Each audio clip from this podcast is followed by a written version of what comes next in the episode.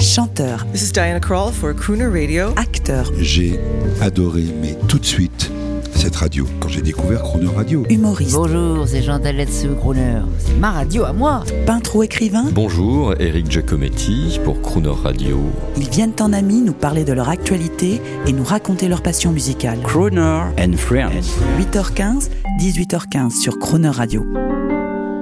Cette semaine sur Croner Radio à 8h15 et 18h15 dans Croner and Friends, c'est l'Olympia Hall de Paris, la mythique salle de spectacle parisienne qui est à l'honneur au travers de toute l'équipe qui la fait vivre chaque jour dans le contexte difficile que traverse actuellement toute l'industrie du spectacle vivant. L'Olympia de Paris, notre ami euh, invité de and Friends toute cette semaine. Bonjour Christian Soulabaille. Bonjour Jean-Baptiste. Et bonjour Laurent de Cerner. Bonjour Jean-Baptiste. Voilà, c'est vous qui, êtes, qui avez la charge avec toute l'équipe. Il y a beaucoup de gens à l'Olympia pour travailler. On a une grosse trentaine de permanents, de, ce qu'on peut appeler CDI, mais c'est que la partie euh, émergée de l'iceberg, puisqu'en réalité, l'Olympia, c'est beaucoup plus que ça.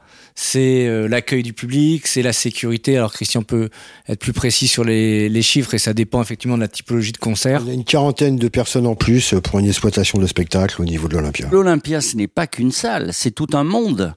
Il y a des ramifications, il y a plein de salles, il y a plein d'endroits. Vous pouvez nous dire un mot Ça peut même devenir un lieu de visite, un lieu d'événement, l'Olympia, parce qu'il n'y a pas que la salle. Un petit mot, Laurent, là-dessus? Alors effectivement, euh, l'Olympia, il y a ce que le grand public connaît, c'est-à-dire euh, la façade avec ses lettres euh, en néon, cette galerie qui amène dans le foyer et la salle, la salle mythique. Mais c'est aussi, c'est aussi beaucoup d'autres choses. C'est ce qu'expliquait Christian lors d'une précédente émission avec le bar Marilyn. C'est également la salle de billard, la fameuse salle de billard qui aura aussi contribué à la résurrection de l'Olympia. C'est le quai de qui permet, en plein cœur de Paris, euh, d'accueillir plus de 300 shows à l'année parce qu'on a une infrastructure incroyable. Alors, Christian Soulabaille, reprenez le micro, parce que je sais que vous n'aimez pas beaucoup parler. Alors, les anecdotes à l'Olympia, vous en avez plein, mais comme vous êtes un homme discret, vous ne voulez pas trop les dire, parce que c'est des tout. histoires d'hommes, c'est Tout ça à fait. Je vous propose d'entendre Danny Boone, notre ami Danny Boone, qui va vous raconter une très belle anecdote sur votre temple, l'Olympia.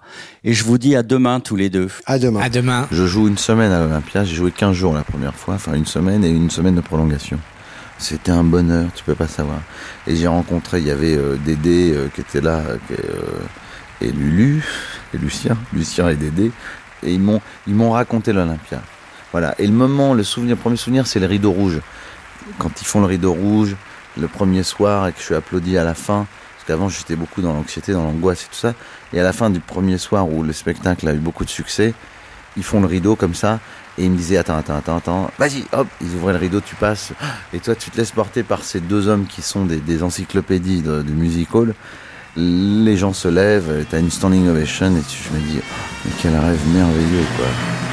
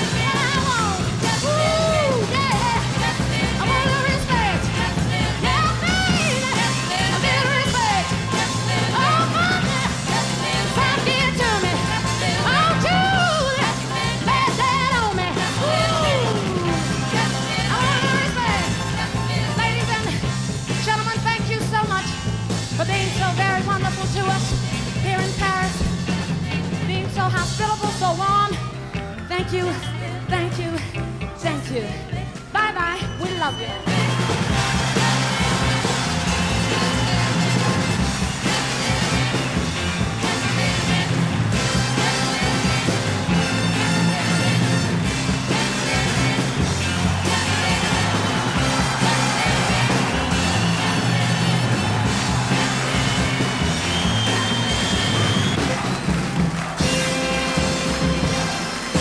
Demain à 8h15 et 18h15, vous retrouverez l'équipe de l'Olympia Hall de Paris en musique et en anecdotes et l'intégralité de cette interview en podcast sur le croonerradio.fr.